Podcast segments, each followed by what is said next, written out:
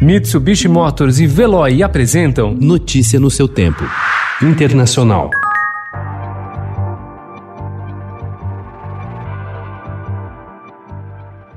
Os Estados Unidos chegaram ontem à marca de 4 milhões de casos de Covid-19. Autoridades estaduais, que vêm registrando mais de 65 mil novas infecções por dia, se preocupam agora com o número de mortes, que também começam a aumentar. Foram novamente mais de mil óbitos ontem. Os estados mais afetados estão no Golfo do México, Flórida, Texas, Alabama, Louisiana e Mississippi.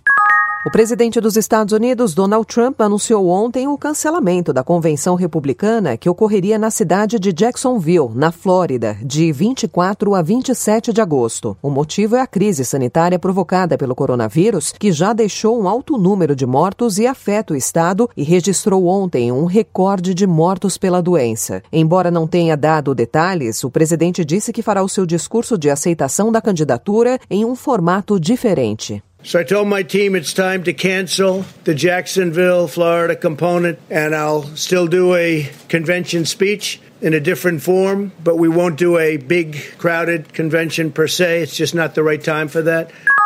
A África do Sul ultrapassou ontem a marca de 10 mil novos casos por dia. A pandemia, porém, pode esconder uma realidade ainda pior. Um estudo do Conselho Sul-Africano de Pesquisas Médicas indicou que entre 6 de maio e 14 de julho, o país registrou um número de mortes 60% maior do que o normal, o que sugere que a quantidade de óbitos ligados ao vírus pode ser maior do que mostram os dados oficiais.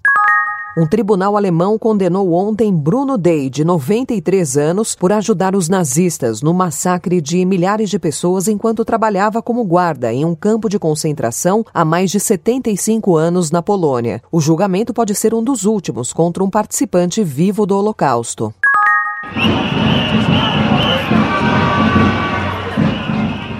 15 dias, eles estão na linha de frente das manifestações contra o governo do primeiro-ministro Boiko Borisov, da Bulgária. São jovens formados no exterior que pedem mudança em um país que consideram corroído pela corrupção. Os manifestantes estudaram ou trabalharam na Alemanha, na Holanda ou nos Estados Unidos e vão às ruas para protestar com suas bicicletas e carrinhos de bebê. Jovens que estudaram fora do país reclamam da corrupção e querem participar da política. Notícia no seu tempo. Oferecimento Mitsubishi Motors.